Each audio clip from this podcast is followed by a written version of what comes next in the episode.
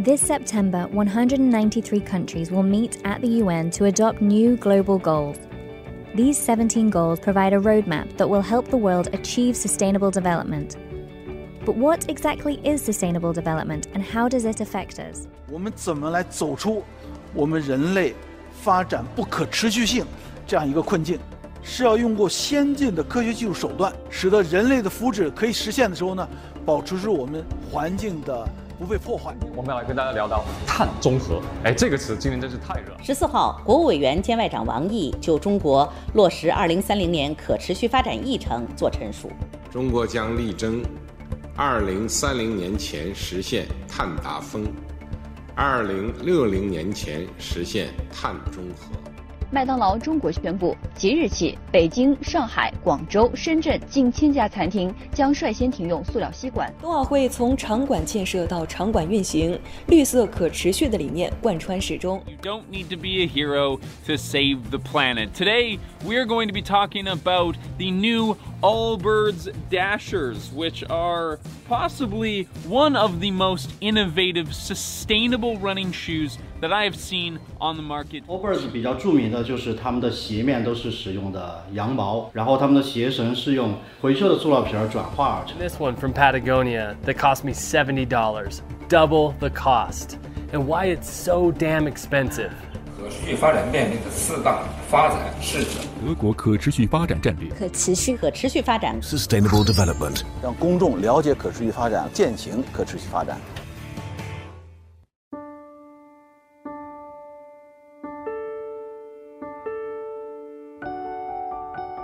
无商业不生活，大家好，欢迎收听《现在进行时》，我是未来预想图主编赵慧。今天我们想聊聊可持续这个话题。为什么想在这个时间点讨论可持续这件事呢？首先，一个原因就是它太火了，不仅各种媒体、学术机构今年都在报道讨论这个话题，哪怕是一个不关心这些领域的普通消费者，也可以从身边很多事例感受到可持续的热度。比方说，很多品牌在国内做市场营销的时候，都开始打可持续的概念，比如 Allbirds，这是一个来自美国、带着所谓的硅谷基因、主打可持续概念的品牌。小李子莱奥纳多也是他们的投资人。这个品牌从硅谷火出来，最近在上海也相当流行，东京也开出了它的专卖店。我们的编辑部就有同事在穿。然后今年阿迪达斯也和 o b e r s 推出了一款含有回收材料的球鞋，这个品牌我们后面也会提到。其他比较有代表性的品牌，比如 Patagonia，它是一个从创立时就主打可持续、环境友好的户外品牌，现在在中国也在北京和上海开出了好几家门店。他们今年甚至还开了档中文播客来宣传他们的品牌理念。如果说刚刚两个典型案例更可能发生在一线城市，那么离我们的身边更近、讨论热度更高的环保话题，可能就是全面禁用一次性塑料吸管。现在去麦当劳、星巴克、各种奶茶店买饮料的时候，对方都会给你提供纸吸管，或者是一个可以直接打开小口子饮用的杯盖。这个变化主要是因为在去年的一月，中国发布了一个关于进一步加强塑料污染治理的意见，里面规定到二零二零年底，全国范围餐饮行业禁止使用不可降解的一次性塑料吸管。当然，这一波整改政策里面，除了塑料的吸管，还有不可降解的塑料袋、快递塑料包装，这些也会陆续出现在禁用名单里。嗯，不仅是这些，像酒店、餐厅也慢慢的不再开始提供一次性塑料用品了。最近大家如果去买奶茶、吃饭、点外卖、住酒店的时候，应该也能感受到这种限速令的影响。当然，还有更多被讨论的，嗯，新能源汽车、节能减排。就连东京奥运会的火炬，还有赞助商丰田提供的车辆，也都在主打新能源这个概念。刚刚聊到的这些都是我们身边比较可见的案例，但是真的当讨论起可持续这个概念的时候，大多数人可能只有一个模糊的印象，例如它大概是环境友好的、公正道义的，但真要多说几句，好像又很难一下子讲清楚它到底哪里可持续。这也是我们今天想认真讨论这件事的另一个原因：可持续到底是怎么一回事？当然，首先要说明的是，可持续是一个很大的概念，涵盖了各种领域、各种专业知识。所以今天我们主要聊两个方向：一是帮助大家梳理可持续的发展历史；二是从商业的角度聊聊可持续对消费的影响以及和我们普通人的关系。别看环保、节能、减排这些字眼现在这么常见，它们其实并不是一开始就理所当然出现的，而且可能可持续真正受到重视，成为一个公共议题，也就是这几十年内。我们就简单先梳理一下可持续这个概念是怎么发展成今天样子的。先让我们回到一九六零年代。If we are ever to solve the basic problem of environmental contamination, we must begin to count the many hidden costs of what we are doing. 你刚刚听到的声音来自雷切尔·卡森 （Rachel Carson），也有人翻译成瑞秋·卡森。他是一位美国的生物学家、自然文学作家。在一九六二年的时候，他出版了一本叫《寂静的春天》的书。在这本书里面，他重点写了一种名叫 DDT 的杀虫剂。现在当然它已经被很多国家禁用了。这种杀虫剂曾经是防治虫害的功臣，但它通过食物链导致一些鸟类大量死亡，甚至接近灭绝。其中有一种鸟叫白头海雕，很多人可能对它有一个稀疏的印象。这种鸟就是象征美国，也出现在美国国徽中心的那只。当然，我们记不住它名字的原因之一，可能就是它被很多人，也包括我自己，误以为是老鹰。然后我们回到《寂静春天》这本书，它出版以后，在当时造成了很大的影响，可以说第一次引起了人们大范围对环境问题的重视。这部里程碑式的作品，也可以说是现代环保事业的起点。像美国环保协会，就是在这本书的影响下，在一九六七年成立了。还有一本很有意思的书叫《改变世界的一九六八年》，在这一年里发生了太多事。同样也是在这一年，意大利首都罗马，一个叫罗马俱乐部的机构成立了。这个机构由来自各国的一些学者、企业家、政治家组成，好像听起来有一点精英主义，但这个罗马俱乐部还是相当的重要。这主要是因为他们在一九七二年发布了一份报告，叫做《增长的极限》。它的主要观点就是经济增长不可能无限持续下去，因为石油等自然资源的供给是有限的。这个观点并不新鲜，也不深奥。但这份报告之所以有这么大的影响力，很重要的一个原因就是，他们开创性的使用了一个叫做 Word 的数据模型，去评估人类未来发展的速度。刚刚那个 Word 就是世界 W O R L D。然后他们的结论就是，人口、工业都将指数性增长，那么随之而来的粮食消耗、污染也都会随之指数性增长。但是问题是，我们的地球是有限的，这就有些让人焦虑了。在研究这段历史的过程中，同济大学设计创意学院的客座教授程一恒就跟我们聊到了他认识里的罗马俱乐部。他自己也是罗马俱乐部执行委员会的委员。这个是我大学毕业的时候，一九七四年我毕业的时候呢，那时候有一篇文章是发布在《Time Magazine》上，其实《Newsweek》同时有，就是有关 “limit to growth”，就所谓的增长的极限。在增长的极限里面提到了一个。Club of Rome 就是罗马俱乐部，就是所谓的未来学者组成的一个组织。我那时候我刚二十岁，那个时候呢，就有一个比较特殊的感觉，就是希望自己有一天能够成为，或者说至少啊，跟这个所谓的未来学者，听起来就像这个。magician 像魔术师一样的，是吧？知道未来，其实看一个小球，然后就知道未来是什么样子。就是未来学者能够在一起。所以，一九七二年，呃，罗马俱乐部开始啊，就是或者是公布了这本报告啊，就是所谓的这个增长的极限。明年是五十周年。这个书里头，呃，事实上是有几部分啊，一个是 limit to growth 是一个主体，也就是说，从有了这个增长的极限，然后才开始对人类未来用一个所谓 world model，就是世界模型来做它的趋势，整个人类发展的趋势做一个动态的模拟。当然，那个时代一九七零年代呢，基本上所谓的动态不是现在我们所谓的这种真正动态的模拟，事实上是用静态去这个模拟动态，所以有很多的。呃，都是在初始阶段。那那时候是有两个大学，一个是呃 MIT，另外一个是 Manheim 的这个大学啊，这个这个经济系。这一群人去对这个整个世界用五个因素，一个就是所谓的人口啊，人口的增长；一个就是资源，然后是平均的粮食以及平均的工业生产，最后还有一个是 pollution，就是所谓的污染。用这个五个因素去判断世界的未来状态，那么有了这个资料，跟刚刚前面讲的这个所谓的这个临近的春天以后，德国就开始对有毒有害物质进行这个详细的研究，同时出了第一份全世界或者人类第一第一份有毒有害防治法。啊，这个就是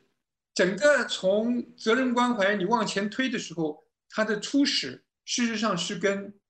农业的污染，或者说我们田间的污染是有关的。也就是说，大家的重心还是都放在啊这个有毒有害物质上头，啊，因为那个是直接看到死亡，所以开始的时间事实上就是在有毒有害上，真正对这个二氧化碳。或者是对，就是我们现在讲的碳中和有比较注意呢，这是最近将近二十年的事情，就是已经近期非常近期。也就是说，事实上，当到这个责任关怀的时候，还是以有毒有害物质为主，是防止化工厂会有爆炸、泄漏，或者在运输的过程中间会造成污染啊这些事情为主体，就是安全事故为主体。一直要到最近二十年左右，所谓的这个责任关怀就转变成可持续发展。那么可持续发展就不只是只是有毒有害物质，而是要强调在我们这一代发展的中间，也要留存足够的资源给下一代还有下下代发展的机会。在接下来的几十年里，各国的政府、各种机构开始逐渐行动起来，应对资源浪费、环境污染等问题。我们可以再列举几个重要的节点。全球在环境问题上达成共识是在1983年。每个国家的发展速度不同，所以似乎很难定义这个时间太早还是太晚。1972年的时候，在瑞典斯德哥尔摩召开了一个联合国人类环境会议，这是各个国家和联合国各种组织第一次坐下来讨论当代环境的问题。十一年后，也就是1983年，世界环境与发展委员会成立了。人们终于认可了环境问题是一个全球性的问题，大家也开始认同建立可持续发展政策是所有国家的共同利益。然后，可持续发展就拥有了一个明确的定义。那时候是在1987年的联合国大会上，当时它指的是在不损害后代子孙满足其自身需求的情况下，满足当代需求的发展模式。对这个词有很多很多的解读。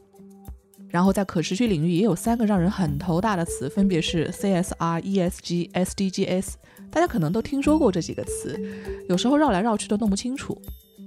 这三个词的演化过程，其实也是人们对可持续这个大词的认知发展过程。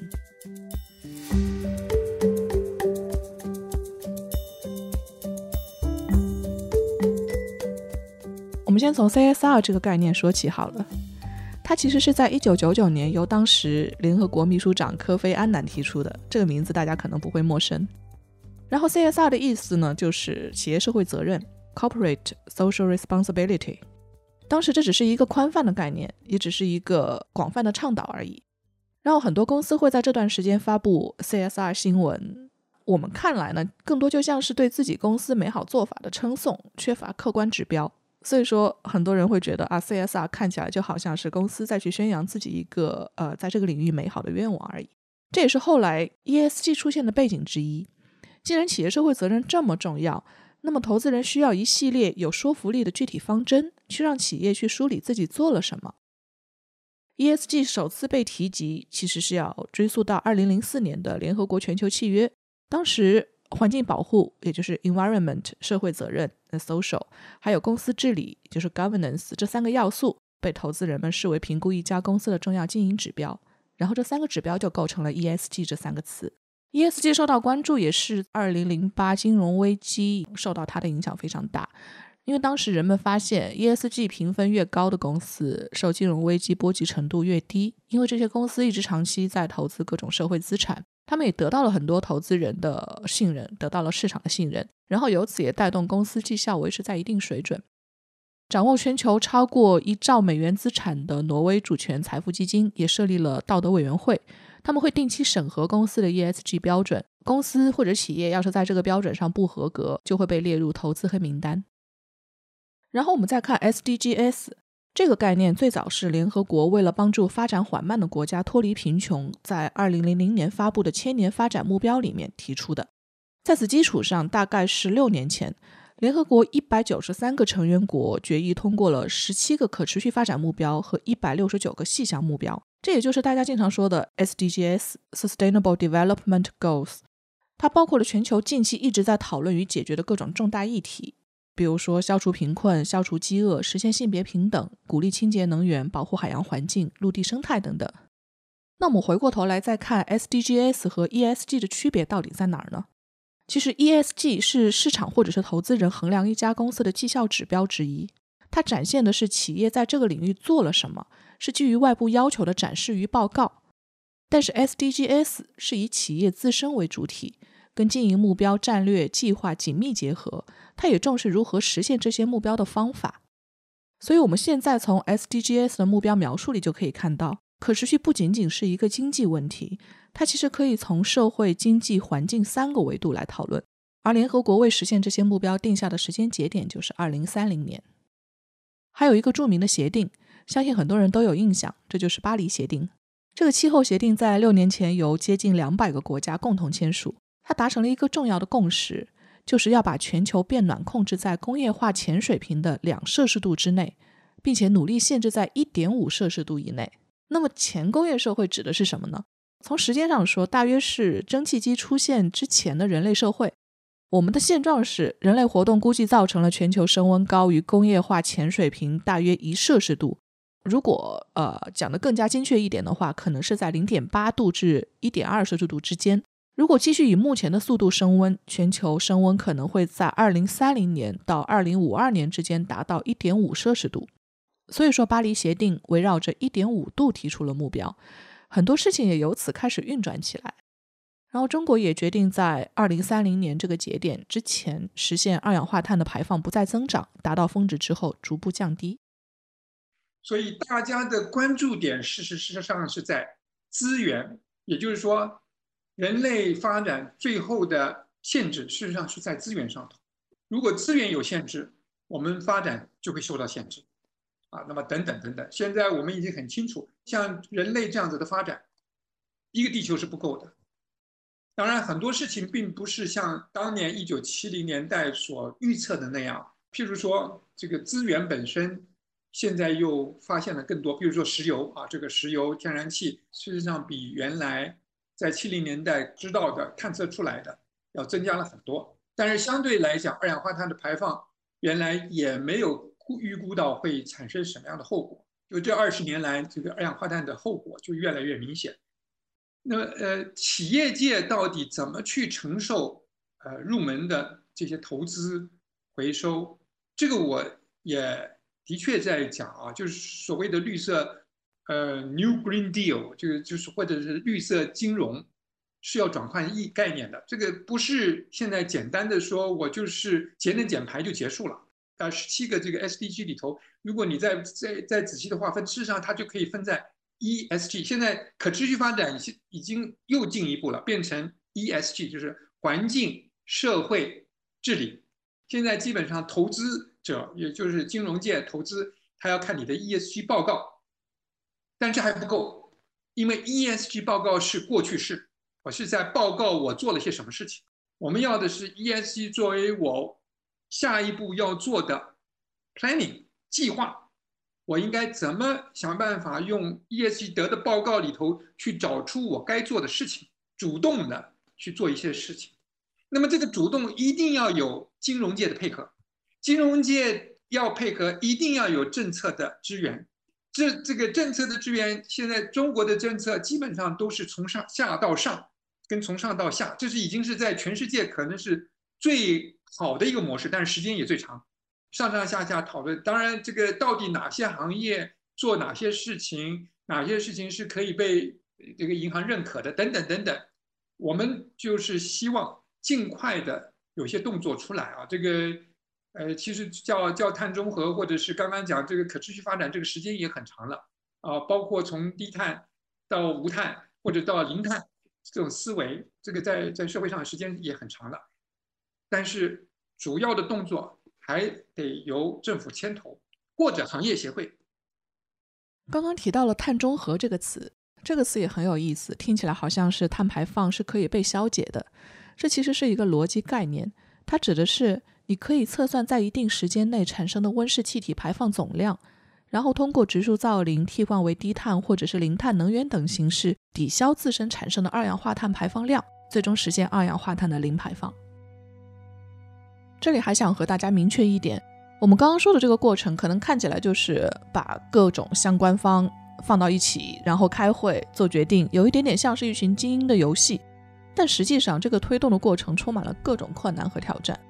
像是我们开始提到的《寂静的春天》这本书的作者雷切尔·卡森，他在最初发表关于 DDT 农药危害研究的时候，当时的一些大型化工企业行业协会都站出来反对他的研究成果。他也因此承受了大量的诽谤和攻击，可以想象这有多大压力。这个故事其实有一个没那么美好的结尾，就在《寂静的春天》出版不到两年后，一九六四年，雷切尔死于癌症。有人认为他患上癌症就是长期在田野间调查农药，暴露在危险的环境中导致的。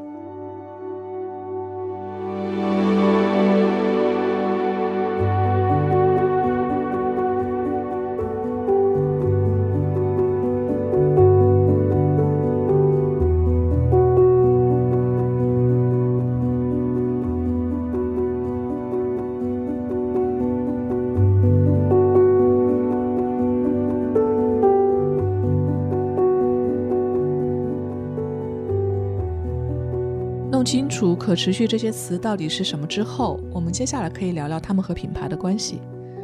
这里又要提一下开头我们提到的 Allbirds 这个品牌，它很年轻，成立才五年，最大的卖点就是可持续。它用到的就是碳中和的概念。它有一个系列以桉树纤维为原料，这个是什么呢？在解释的时候，它就会强调和棉花等材料相比，这个桉树纤维减少了百分之九十五的用水和百分之五十的碳排放。这个思路也适用于他去形容自己其他的环保属性，比如说一副鞋带等于一个可回收塑料瓶，还有鞋底用到了巴西的甘蔗，鞋垫使用了环保的前麻籽油等等。这种打可持续牌的品牌宣传思路在欧美企业当中已经非常非常流行了。除了前面提到的服装领域的 Patagonia、阿迪达斯。能源领域的英国石油 BP，还有做洗衣液的花木星球，到做个人护理的 The Body Shop、Esop，食品饮料领域的达能等等，这些都是使用碳中和概念的高手。那说到这里，你可能会有一个疑问：可持续就是这些品牌自己说了就算吗？那消费者怎么知道你是不是在吹牛？有没有什么第三方监管体系之类的？其实是有的，有一些公司会标明自己是 B Corp 认证企业，这其实是美国一家创新性非盈利机构。B Lab 共益实验室提出的一套认证体系，共益就是共同受益的这个共益。它有一套针对企业的测评系统，从员工、社区、环境、治理、客户这五个维度对公司做测评，达到一定标准的企业就可以获得 B Corp 的认证。这种类似的机构和认证在欧美国家还有不少，呃，只不过 B Corp 是目前比较有影响力的一个。我们查了一下 B Lab 官网，目前已经有七十七个国家，超过四千家公司获得了 B Corp 的认证。但是有认证也不意味着万事大吉。事实上，Allbirds 最近就被人质疑虚假宣传，还因此吃了官司。今年六月，美国律师 Patricia Dwyer 把 Allbirds 告上了法庭。他从原材料、产品碳足迹计算、动物福利主张等方面质疑他们存在虚假、欺骗和具有误导性的宣传。这种质疑就是对洗绿的质疑，就好像是洗白，洗绿就是把自己包装为绿色的各种各样的理念。尽管法院最终以 Albers 没有法律义务披露那些所谓被隐瞒的事实为理由，驳回了这场诉讼，但这让人们意识到，可持续也不再是一个说起来那么保险的万金油了。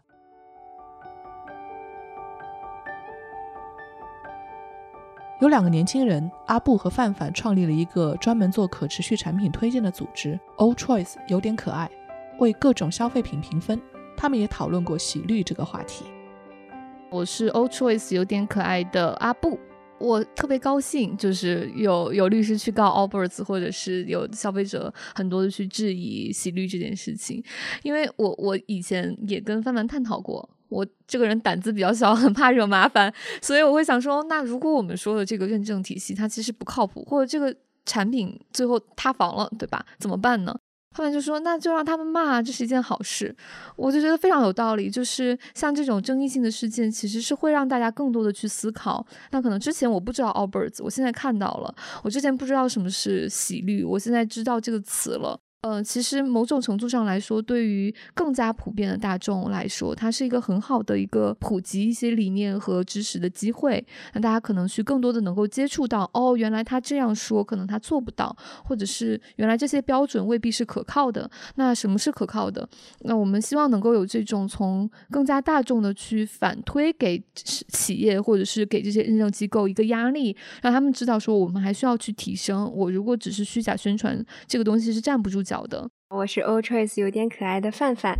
我们其实也讨论过洗绿这件事情，因为的确，嗯，肯定是会有一些商家进行这样的宣传嘛。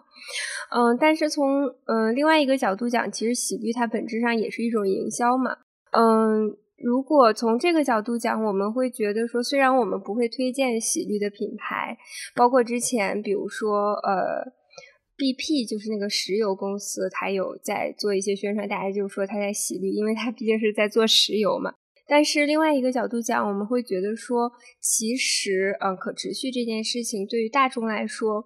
嗯，接受程度还不是那么的高，就是也不是说那么多人去关心。呃，以及说大家也可能不会立刻就因为可持续去消费去购买。那如果有更多的商家，他哪怕只是在宣传上去用这种所谓的环保去做营销。其实我们觉得，可能在目前一个理念推广的阶段，也未必完全是一件坏事。就是可能从这个角度讲，也能够让更多的人去关注到这个这样的领域，然后去意识到哦，其实公司也是可以在这些方面有很多的责任的。那我通过支持这样的公司，我也能够去支持这样的事业。我觉得就是这个也跟。嗯，我们做 O choice 有点可爱，整个的这个呃思路都有关系，就是我们会更倾向于是用不太激进、不太极致，而是比较包容、比较温和，然后呃，对于现在的大众来说是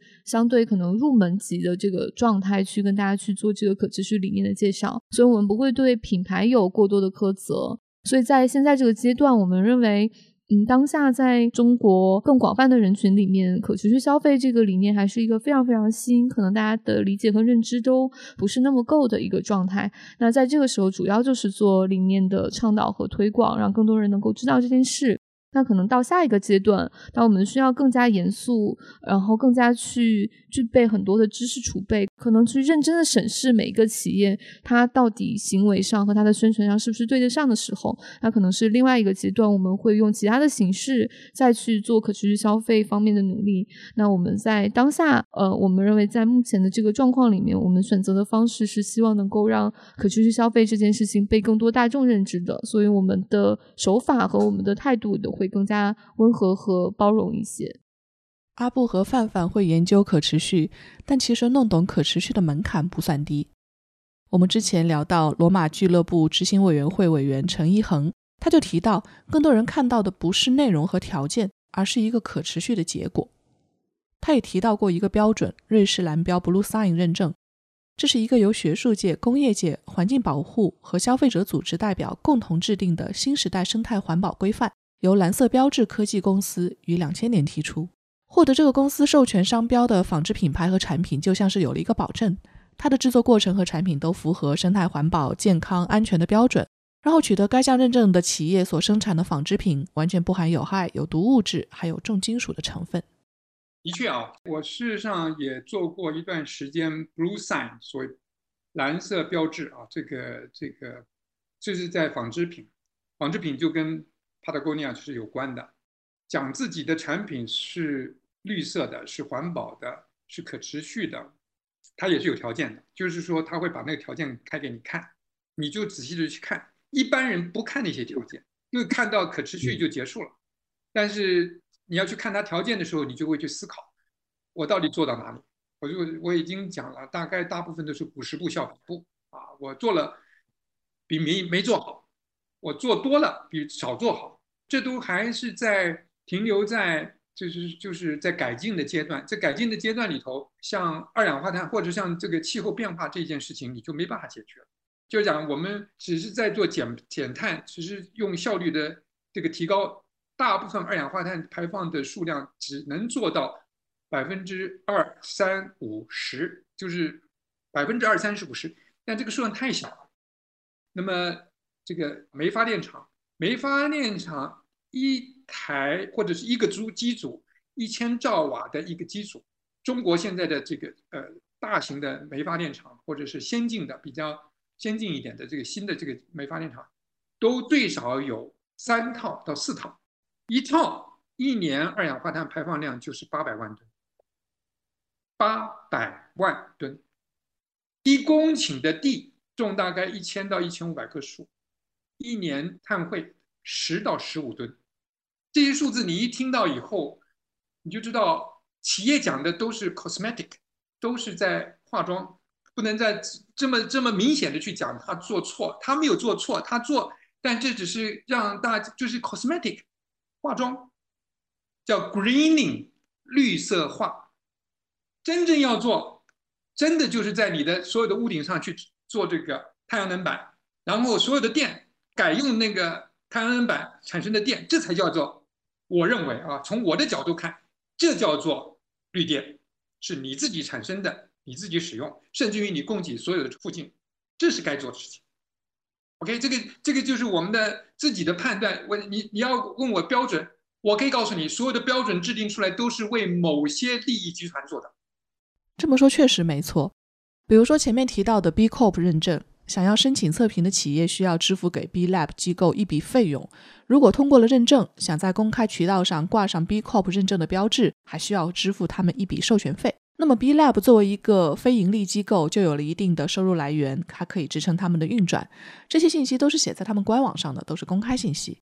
这种制度你也可以在很多领域看到，比如说我们每年都会关注的 Good Design Award 优良设计奖，在评奖时对 G Mark 的使用权也是同样的逻辑。得奖公司如果想要使用 G Mark，就需要支付使用费。另外，纯羊毛标志 Wool Mark 也是一个道理，在产品达到标准后，需要交费才能使用这个标志。另一方面，要想推动一个体系运转起来，政府也是其中重要的角色。就是政府要带头，政府譬如说，我们现在开始，所有的包装性材料全部要用生物可降解材料做。那么也就是说，要有人就有人去收收收这些这个产品，这些产品收的这个链就需要资金，银行就要贷款给他，而且是。绿色基金啊，这个是属于绿色基金，低利贷款，不是现在的百分之十、百分之十五、百分之二十这种高利贷款，啊，这个是低利贷款。为什么？这是为未来着想。你现在讲的是，我刚刚试图的告诉大家的是，不是未来，是现在。现在这种灾难性是越来越频繁，是。目前就产生，对吧？这个我们已经看到了这个郑州的事情，这个上海现在可能从来没有过大风大雨，但是今年也碰到了一点风一点雨。政府不是只有拉着系统跑，它必须要把跟着，就是说绿色基金它的来源是什么，怎么去真正的去贷款给谁？比如说刚刚讲的整个链啊，这供应链或者是是是回收链，然后最后这个处理。都要有特殊的。如果你现在就说我这些厂就开起来就可以赚钱，赚不到的，因为它这个是一个数量跟一个逐步的扩张的问题，所以必须要有一些政策性的支持，也就是政策要跟到跟到位。那么银行界也要要有同样的思维，说我今天做的事情不是呃现在马上就可以看到利润，但是这两年三年以后我就可以看到，等等等等。这个思维要转变，这个需要大家的变化。你现在你说说一个投资没有两年回收的，我不干，不是这样子。好，那么等等等等，这些思维的转换，我只能说这些技术都在，因为我们我是从技术的层次来讲，都有成熟的技术，都可以投资，只是在投资的过程中间，你必须要把它简化，要变成绿色，要变成这，这是体系上的问题。也就是说。政府要创造这样子的一个环境，这个环境是大家都往那个方向跑的。有这么多条件约束着公司和品牌的可持续之路，换个角度看，这些都是成本。但这真的是那些标榜可持续的品牌售价更高的根本原因吗？陈一恒看到了更多产业上的原因，他用一种生物降解材料聚乳酸的产量举了个例子。聚乳酸最大的公司生产量也不过，就全世界来讲，也都是在五万吨到十万吨之间。原来啊七八万吨，现在才开始逐步上升到十万吨以上。开始你要算算看，这个塑料使用都是百万吨级的，这这个这个规模是完全不一样。所以数量还没到那个位置的时候，它是没办法做的。也就是说，政府如这是一个一个一个派去一个一个鞭在后面，就是又要要鞭打，就是一个责罚。跟一个一个拉力，对吧？拉力是经济的拉力，责罚是政府的要求。政府说，我规定在二零二五年开始就不准有一次性包装是采用塑料、PE、PP 等等等等这些材料，这个是禁止了。你到那个时候你必须要换。拉力就是经济上头，的确啊，这个按照计算不能够用这个高回报率，而是要用中低回报率，甚至于免息贷款。等等等等，这些措施要进去。如果不这样做，是没有一个企业会干。从消费者角度说，大家在提到可持续产品消费价格会更高的时候，也许会激动，但它本质上还是回归到了一个传统的话题：商品本身的溢价。就是 Prada 和 Allbirds 整个都还属于。泛时尚领域了，所以我们不会去推荐这些品牌，就是因为他们是有一些溢价的。当然，他们也有成本。时尚的溢价其实它不是像 Free Tag，其实在我看来也是贵的，三十块钱的包我就可以背了。就是说到溢价这件事情，就是现在，嗯，我觉得是两个层面，一方面就是他们的成本肯定是会高过。嗯，如果你的污水就乱排，或者是如果你的包装就用最省钱的包装，如果想要在很可持续方面做得非常优秀的话，成本肯定是会挺高的。那对于这样的品牌来说，呃，它的商品其实某种程度上并不是溢价过高，而是它的成本高，所以它的定价也会相应的比较高一些。那这类品牌是呃比较常见的一类品牌。那还有一类品牌，其实可持续更多的是除了他自己可能做一点事情之外，是他。呃，整个营销里面一个很重要的概念，那它就像其他的概念，什么高定啊，或者是像呃一些很时尚的设计一样，它成为整个品牌形象的一部分，它做进了这个品企业的品牌文化中。那它其实是从这个角度来说，它的溢价就会比较高。那我们就不去不去去谈论这个品牌的营销带来的溢价的问题了，因为从我们生活的很多方面，嗯，其实不仅是时尚。品牌，我们喝的饮料啊，我们呃用的很多东西，其实都会有这个有品牌价值带来的溢价存在，所以这个也是呃，我觉得对于大家来说，其实是一个司空见惯的事情，只不过可能因为是关于可持续，大家的那个预期就会认为他们可能这样做就不道德，但其实它是一个很常见的一个呃商业领域的手段。呃，我们特别想要传递给大家一个信息，就是其实可持续的品牌未必要有很高的溢价，或者甚至它的定价整个也未必是高的。所以，我们也是在优先介绍这些可能跟我们日常生活中用的东西差不多。价位的这个可持续的产品给大家，就是希望大家能够感受到说，在整个可持续商品的这个领域，其实跟非可持续商品一样，它是有不同不同的产品线的，它的价位是有高也有低的。那可能之前被大家广泛讨论到的，或者是会留意到的，或者是呃被塑造的一个形象，就是可持续商品很贵，但其实这个未必一定是必须的。我们了解到的很多的一些洗发水的品牌，有一些它都是那种呃大的公司旗下的，比如说联合利华，比如说宝洁，他们就会专门出这种呃可持续的产品线。然后，因为他们本身都相对是一个开价品牌的一个一个基础，所以他们的这些产品线也仍然是非常平价的。所以，呃，其实这些产品的选择是非常非常丰富的。只不过在呃时尚的领域，可能大家所了解的、所熟知的会是比较呃相对来说价位比较高的一种状态。所以，这个呃可持续消费品的价格是不是总是很贵的问题，确实也会跟不同的品类相关，然后跟这个品类里面这。个商商家或者是这个品牌，它的产品线的定位有关，它想打的市场有关，所以呃，其实它是一个光谱来的。那在平价线这边，也会有很多的品牌和很多的这个商家在生产着确实很可持续的商品的。这也是我们想要去突破大家的一个固有的印象吧。我觉得，当可持续成为一种呃，可能是比较标签化的身份的时候，我会觉得它是一个现在阶段比较略带无奈属性的一个现状。如果说到这个在做可持续消费的群体是不是新中产，我认为极大概率是的。我们会认为是说可持续消费这件事情，它在现在大家的认知里面，为什么没有成为一个我们每天都呃不需要思考就会去做的行为？就是因为其实可持续消费是需要大家在里面投射很多思考，然后去做出一些具体的转变和行动的。那这个转化是需要有它的动力在的。那回到呃很经典的马斯洛需求理论的话，我们会认为在这个需求金字塔上，当我们在比较基础性的需求得到了满足之后，我们可能才会走到这个关键的节点，是说，哦，我们想要去更加关心，我们想要去呃看重一些价值，那我们会做做更多的思考。确实，人们需要先照顾好自己，才能够有余力去照顾其他的人，去照顾整个地球。我觉得这是一个非常非常正常，也是一个很必然的人性所在。那拿我自己来说，在我没有什么余力去照顾自己的时候，你让我去。思考什么？这个供应链的改变是不是支持到了危地马拉的种植园的人？我也会觉得，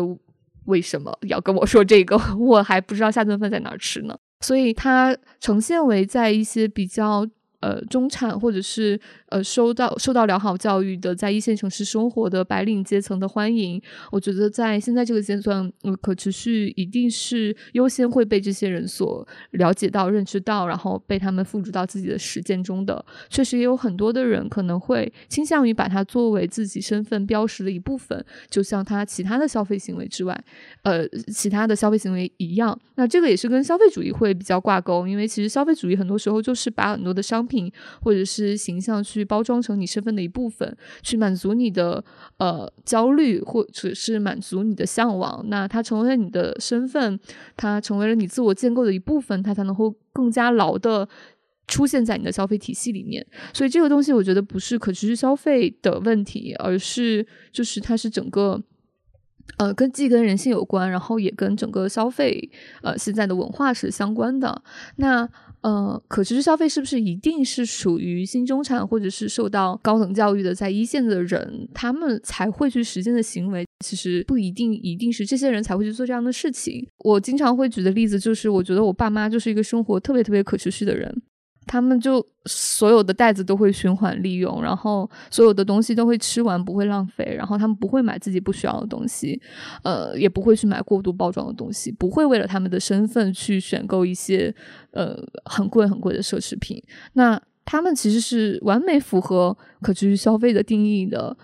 虽然我无法要求他们在选购所有的商品的时候都去购买可持续品牌，但我觉得他们在自己的生活中已经在实践可持续的生活的理念了。所以这个东西肯定不是中产的专属，它一定是可以属于我们所有人的，但它一定会是在每个人身上的体现都不一样，然后是跟他自己现在的生活状态、他所处的呃阶层、他外在的环境、他内在的需要都会紧密挂钩的，它很难成为一个脱离。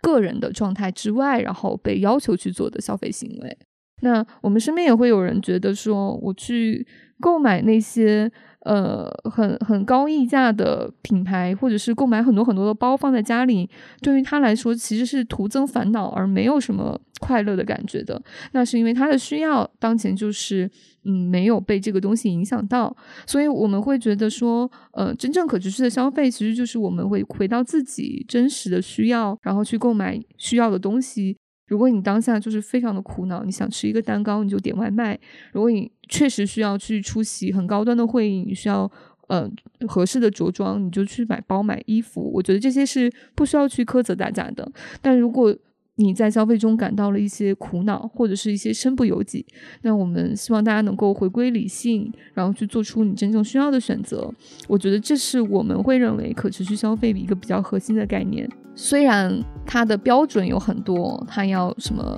呃照顾环境，要零残忍，要碳中和，但这些其实都是外在的概念，最终还是看我们自己关心的是什么，是不是在为自己关心的做选择吧。